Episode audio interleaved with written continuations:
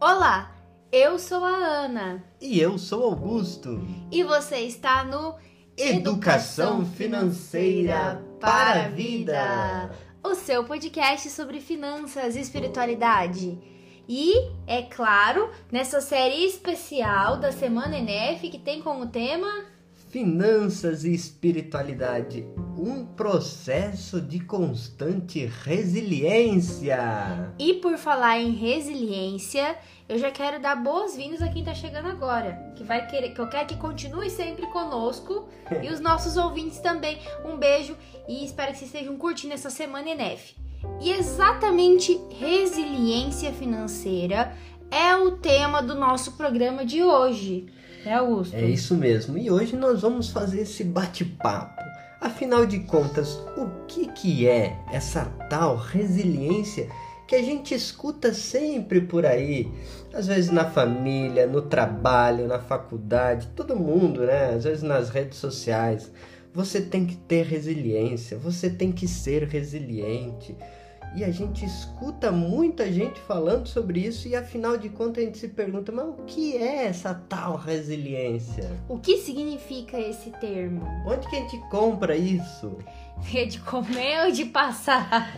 Como a gente já diria brincando, né? Como, Ana, vale a pena a gente dizer para os nossos ouvintes, como todo e qualquer comportamento humano, tudo é aprendível. A gente poderia dizer assim: comportamentos são habilidades, repertórios que nós, seres humanos, pessoas, temos então capacidades para serem desenvolvidas. Então a resiliência, colocando logo um- uma pontuação, é dizer é uma capacidade humana, é um comportamento. Então, não é uma virtude inata, algo assim mágico, que só algumas pessoas especiais recebem essa capacidade toda própria, alguns santos e santas ou pessoas iluminadas. Não, gente, tudo nós podemos aprender. Então, como desenvolver essa tal resiliência e do ponto de vista financeiro, né? E um ponto bastante importante sobre esse tema foi levantado, viu, Augusto e ouvintes, em um estudo da OCDE, que é a Organização para a Cooperação e Desenvolvimento Econômico, que foi feito ali no final do ano de 2020. A gente estava no contexto de pandemia, né? Muito forte. E a partir desses estudos, a OCDE chamou a atenção que, além, óbvio, de fatores econômicos e sociais como a responsabilização por muitas decisões financeiras importantes da nossa vida, como educação, plano de saúde, aposentadoria, tudo isso devido a uma redução dessas políticas sociais, trouxe responsabilidades cruciais e importantes cada vez mais para os indivíduos. Então a gente tem que se preocupar com algumas coisas que outras gerações não precisavam se preocupar tanto como se aposentar, por exemplo, né? Dando um exemplo aqui. E aí, com a Covid-19, a gente teve esse agravante, tá?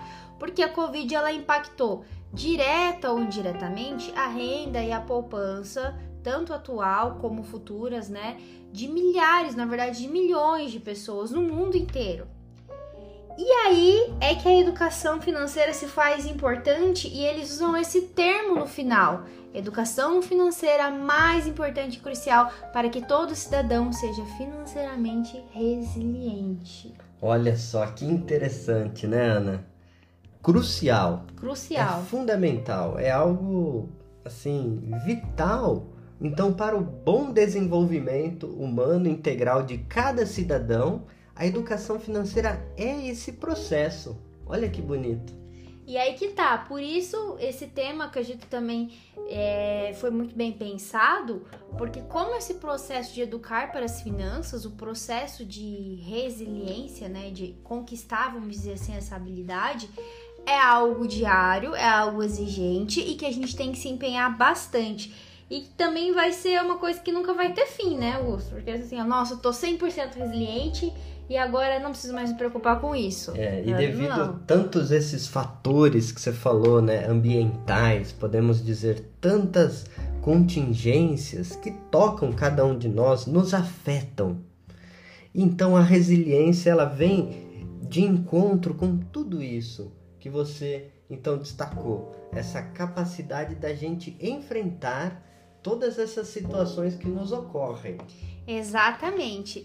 E aí, vocês sabem que diante dessas situações e desses contextos, é bastante importante a gente pensar em outra palavrinha-chave que vai casar muito bem com resiliência, que resiliência, resiliência financeira que é o bem-estar financeiro, que é outro conceito muito importante e vem sendo cada vez mais é, observado dentro da área da educação financeira, entre os educadores financeiros, os pesquisadores, enfim, todo mundo que trabalha nessa área. Bem-estar financeiro é uma situação em que a gente está bem com as nossas finanças, tanto no presente e no futuro. Tá? Então é aquele momento assim, olha, eu tô conseguindo viver com qualidade o meu dia a dia, pagar as minhas contas, ter uma vida digna, ter lazer, fazer uma viagenzinha. Mas eu também estou conseguindo me preparar para o meu futuro financeiro e para absorver choques, que é o que a gente chama, E choques olha- financeiros, que é aquele imprevisto, Augusto. A resiliência financeira é importante por isso, porque o imprevisto acontece. E olha como tudo está interligado, né? Não Tudo basta eu então ter uma resiliência financeira sem ter um bem-estar financeiro, né? E aqui, Ana, gostaria de assim já logo dar uma pitadinha de espiritualidade. Geralmente a gente faz no final, mas olha só que interessante, né? Falando da OCDE, também o pensamento social da igreja, né? Condensado ali num compêndio da doutrina social da igreja, que são algumas orientações, princípios éticos sobre o universo, o mundo do trabalho, da política, da economia. No número 376 tem uma indicação muito interessante que até justifica o nosso trabalho, o nosso projeto. O sistema econômico em si mesmo não possui critérios que permitam distinguir corretamente as formas novas e mais elevadas de satisfação das necessidades humanas, das necessidades artificialmente criadas que se opõem à formação de uma personalidade madura. E aí diz: torna-se por isso necessária e urgente uma grande obra educativa e cultural que abranja a educação dos consumidores para o uso responsável do seu poder de escolha, a formação de um elevado sentido de responsabilidade nos produtores e, sobretudo, nos profissionais da grande mídia, além da necessária intervenção das autoridades públicas. Ou seja, como resiliência não é um passo de mágica, essa grande obra educativa e cultural, da qual nos diz aqui que é necessária e urgente, passa pelos processos de aprendizagem de educação financeira. Com toda, com toda a certeza, viu, Augusto? A gente não pode é, ter e passar por um processo de educação financeira que seja eficiente, bom e aplicado constante na nossa vida se a gente não aprender e a ir desenvolvendo, entendendo a importância de resiliência na nossa vida, no nosso cotidiano. Mas aí tem uma curiosidade, assim, muito pessoal, que talvez também seja dos ouvintes. O que significa essa palavra? Qual é a origem? Já que a gente tem um filósofo aqui, né, gente? Vamos pedir? A, pergunte ao filósofo. Filósofo, me diga. Sabe, Ana, a, a origem etimológica nos ajuda muito a compreender alguns conceitos, né? Alguns falam que essa palavra resiliência provém né, dos estudos da física, quando um material é, é submetido a grandes pressões, a estresse, né? O- ele Usa um exemplo do elástico, né? E não perde a sua identidade e se adapta. Bem, há bastante controvérsia em relação à origem mesmo dessa palavra, desse conceito. Ela já apareceu em alguns dicionários da língua anglo-saxônica, ali da língua inglesa, em 1620, aqui na língua portuguesa em 1967, diz alguns dicionários, né? Faria, Saraiva. Então tem no dicionário Wise, né? O Wise. Wise. Bem, mas é interessante a origem da palavra, né, a sua origem em latim, que vem de resilio, ou de resili, resilire, ou de re, resilience, que, signa, que significa o re, né? O re é sempre o, a volta, novamente, o retrocesso. Zílio, saltar novamente, voltar. Então, algo que volta, que, que dá uma ideia de retorno, né? Bem, algo que você, como um elástico, puxou e ele volta ao seu estado original. Mas uma palavra, essa palavrinha tem uma origem bacana também do grego, rigros, aquilo que se dobra, a capacidade de recuperação após um golpe.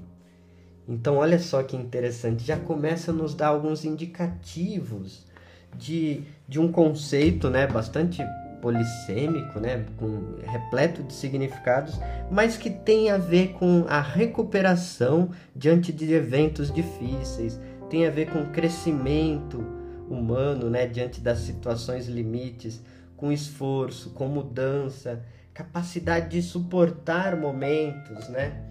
Então é esse enfrentamento de crises diárias.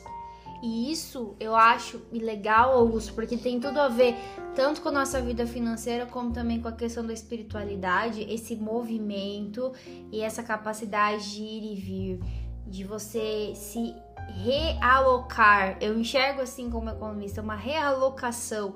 Tá acontecendo uma situação aqui, o que, que eu posso fazer para sair disso da melhor maneira possível? Às vezes é necessário dar um passo atrás, como você falou, e aí entra uma parte bastante prática, porque os ouvintes também podem estar se perguntando como que a gente faz para treinar assim e começar a ser resiliente financeiramente. Eu acho que a primeira coisa que a gente tem que pensar é que, como tudo na vida financeira, é, se não tudo, 90% das coisas passa por ter renda, certo? Uma vez que eu tenho renda, eu preciso me preparar e treinar o uso dessa renda. Porque se a gente tem, como você falou, questões ambientais, eu diria sistêmicas, que a gente não consegue controlar, né? Por exemplo, ninguém sabia quando ia acontecer uma pandemia dessa natureza. Mas o que, que nós podemos controlar dentro da nossa vida financeira? Começa por fazer um orçamento é fazer o planejamento do dia a dia. Você já vai estar tá treinando um processo de resiliência, porque não é fácil você iniciar um processo de organização financeira. A gente sabe que é muito bom, o resultado é ótimo, a gente sabendo fazer bom uso só traz coisas positivas, mas muitas vezes é um processo que é complicado. É, Ana, tem mas a é ver, necessário. Tem a ver com aquilo que cabe a nós Isso, ser feito, né? Cabe a nós. Acredito que, como você disse, é necessário sim a renda isso é indiscutível. Por isso que a educação financeira são os próximos passos e não o primeiro passo, porque o primeiro passo são as necessidades básicas que cada cidadão é, é, é de direito, necessita, e aí tem as garantias do Estado e toda essa presença de políticas públicas. Mas aí vem o que cabe a nós o que eu posso fazer, né? Aquilo que Sartre diria, o filósofo, né? A necessidade livre. Somos condenados a ser livre, ou seja, não importa o que a vida faz de você, importa o que você faz do que a vida fez de você, ou seja, o que eu fiz, o que cabe a mim. Eu tenho ali uma renda boa ou uma renda mínima e como eu me organizo? Como que eu estou organizando a minha vida. É às vezes a gente vive aquela coisa de apagar o incêndio, né? Isso. A gente só vive no tranco, aguentando o tranco, aguentando o tranco, mas não tem um pensamento sistêmico, inteligente, né? Uma meta, um propósito, um planejamento. Então a resiliência vem disso. Eu necessito então ter um foco, um caminho a ser percorrido, um propósito. E aí vem dessa capacidade de não desistência, né? De você vai sofrendo as coisas do dia a dia, essas mudanças, mas não vai se desesperar. Porque o desejo, a vontade, a consciência clara daquilo que a gente quer em família, em comunidade, na empresa, o esforço, a insistência, ela nos permite então sustentar a luta. Exatamente. Isso é legal, Augusto, porque vai passar pela questão do orçamento do planejamento e talvez muitas pessoas se perguntem: tá bom, gente, mas eu tô numa situação de endividamento, por exemplo, né? O fato de você se planejar, iniciar uma trajetória de saída dessa situação, que é bastante importante, que individualmente é uma situação, certo? Não é uma definição. Não é uma de definição. caráter. Exatamente. A gente sabe que existem, enfim, várias causas para o endividamento, mas não importa qual seja, já é um início de processo de treinamento de uma resiliência, porque é um processo que também tem várias etapas, mas é saber que a educação financeira pode contribuir e você com seu planejamento também. E se a situação estiver muito limitante, você também saber e ter informações de como buscar ajuda. Hoje a gente sabe que existem, além, olha, Semana NF, quanta coisa maravilhosa, existe a lei do superendividamento. Se você está numa situação limite com a sua renda, você pode procurar o PROCON ou o próprio fórum da sua cidade, dependendo do município, para procurar ajuda, para negociar a dívida, para conseguir sair dessa situação. E tudo isso vai fazendo isso que o Augusto trouxe pra gente. É um treinamento, é um voltar para a luta, um enfrentamento diário, ter os seus, enfim, projetos que faz parte também desse processo e saber que você não vai conseguir ter um bem-estar financeiro se você não tiver essa parte, esse treinamento de passar para resiliência. E aí a gente entra em um outro ponto muito importante, que é a formação da reserva de emergência. Eu acho que o melhor amigo da resiliência financeira é a reserva de emergência. Se eu pudesse escolher, eu escolheria ele, porque ela, perdão, porque é justamente o que vai dar aquele conforto, não vai deixar você se estatelar quando acontece alguma coisa e vai te permitir ter liberdade e tranquilidade para tomar melhores decisões. Quando você não precisa se preocupar em apagar incêndio toda, todo dia, você tem mais tranquilidade, criatividade, enfim, tá mais livre para pensar em outras coisas. Então, começar uma reserva de emergência eu diria que é um ótimo início de processo de resiliência. É, e aí, como você falou, né? Como a gente aprende isso, né, Ana? Essa tal resiliência e ainda financeira. Olha que bonito. Começar a sua reserva de emergência é um treinamento. Exatamente. E, e, esse treinamento não pode ser assim, ah, eu fiz uma vez. Há 10 anos atrás eu comecei minha reserva e parei. É, tem um, um, autor que eu gosto, que é o Leandro Carnal, que ele, fazendo um comparativo à resiliência, ele diz que é, é igual o banho, né? Então, se você não tomar, você fede. E às vezes tem que tomar dois durante um dia. Ou seja, o esforço cotidiano, ele não basta ser feito uma vez é diário, é rotineiro, é aquilo que, que vai, vai fazendo de nós um hábito.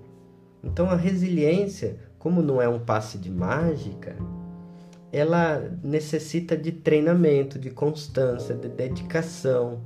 E aí vem aquela, aquele dilema, né? Ah, mas se eu passo um processo de educação financeira, eu vou ficar engessado vou ficar chato, eu vou ficar muquirana. Não, gente. Jamais. Isso é um treinamento, um desenvolvimento para a liberdade. É, e pra vida, como aqui na FV você não vai conseguir ter sua tranquilidade, sua liberdade, seu bem-estar, se não passar por essa etapa. E comece com pouco, não espere sobrar. Eu sei que dezembro é um mês complicado, né? Sim. A gente tem aí festividades, tá todo mundo esse tempão sem ver a família. Mas assim que possível, comece. Comece a fazer seu planejamento. Aproveite que 2023 está chegando. Comece a poupar para sua reserva, que seja o que te sobra, né, ali dentro do orçamento. E antes de sobrar, antes de gastar, guarde seus 10, seus 15 reais para começar a fazer esse treinamento. Porque só assim a gente cuidando do planejamento da parte que nos toca, é que a gente vai conseguir tanto buscar ajuda quando a gente não conseguir, que a renda não permitir, tanto em outras situações que a gente vai precisar às vezes mudar alguns hábitos, alguns comportamentos que vão aí nos direcionar para ter uma vida financeira mais saudável, mais equilibrada e que óbvio vai trazer consequências positivas para nossa vida como um todo, não é? Então, com muita inteligência, otimismo estratégico, Coloque metas na sua vida e assim vai à luta com muita esperança, paciência, né?